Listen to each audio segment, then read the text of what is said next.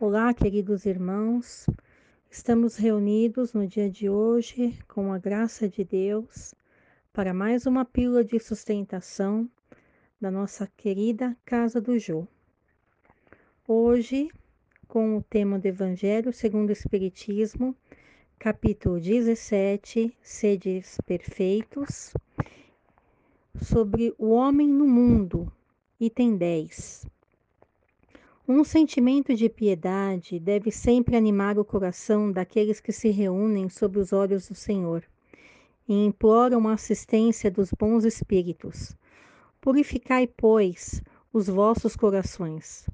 Não deixei neles demorar nenhum pensamento mundano ou fútil.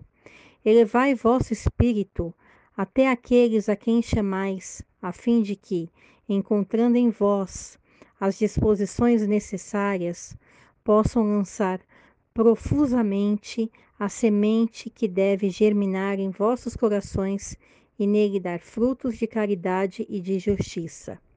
Não creiais, todavia, quem vos exortando sem cessar a prece e a evocação mental, nós vos exortamos a viver uma vida mística que vos mantenha fora das leis da sociedade em que estais condenados a viver. Não. Vivei com os homens de vossa época, como devem viver os homens. Sacrificai as necessidades, mesmo as frivolidades do dia, mas sacrificai-as com um sentimento de pureza que as possa santificar foste chamados a entrar em contato com espíritos de natureza diferente, de caracteres opostos. Não choqueis nenhum daqueles com os que vos encontrardes. Sede alegres, sede felizes, mas da alegria que dá uma boa consciência, da felicidade do herdeiro do céu, contando os dias que, que o aproximam de sua herança. A virtude não consiste em tomar um aspecto severo e lúgubre, em repelir os prazeres que as vossas condições humanas permitem.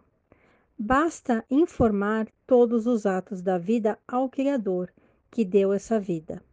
Basta, quando se começa ou acaba uma obra, elevar o pensamento até esse Criador e pedir-lhe, num impulso d'alma, seja a sua proteção para ser bem-sucedido, seja a sua bênção para a obra terminada.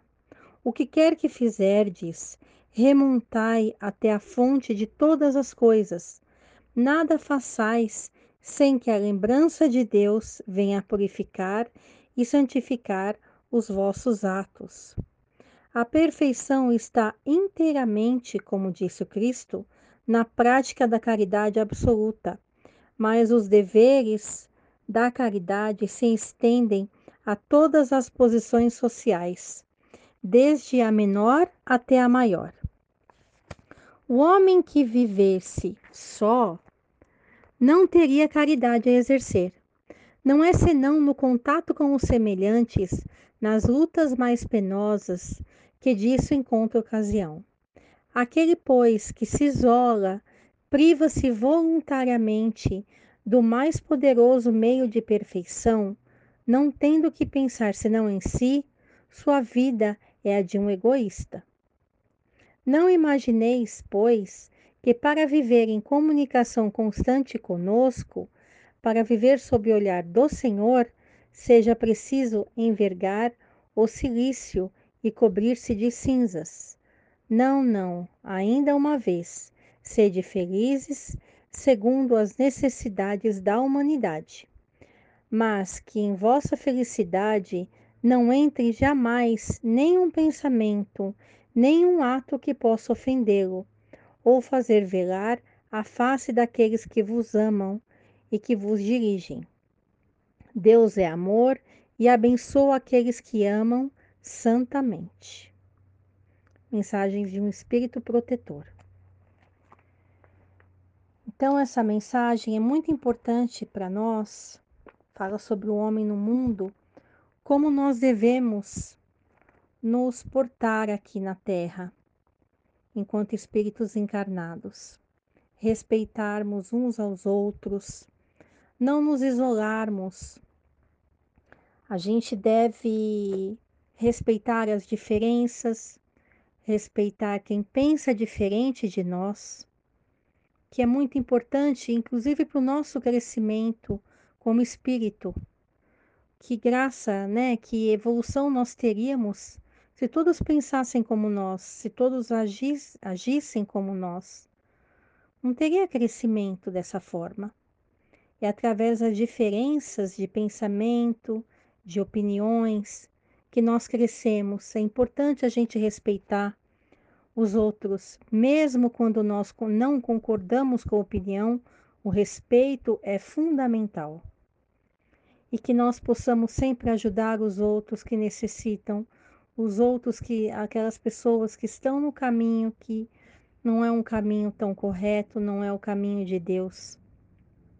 Que a gente possa orar por eles, que a gente possa pedir proteção a eles, pois os que mais precisam são os que estão no caminho, que estão procurando ainda se encontrar, que não estão no caminho correto, por assim dizer.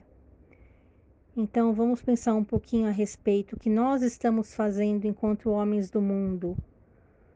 Como nós estamos agindo? Estamos agindo como Deus nos propõe a agirmos? Estamos agindo segundo os mandamentos de Deus? Podemos fazer um pouquinho mais? Estamos sendo gratos a tudo que Deus nos proporciona? A todos os acontecimentos que nós temos durante o dia? Sejamos mais gratos a tudo que nos acontece.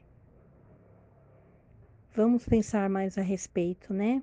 E agradecer por toda a graça alcançada. Muita paz a todos, fiquem com Deus. Que assim seja.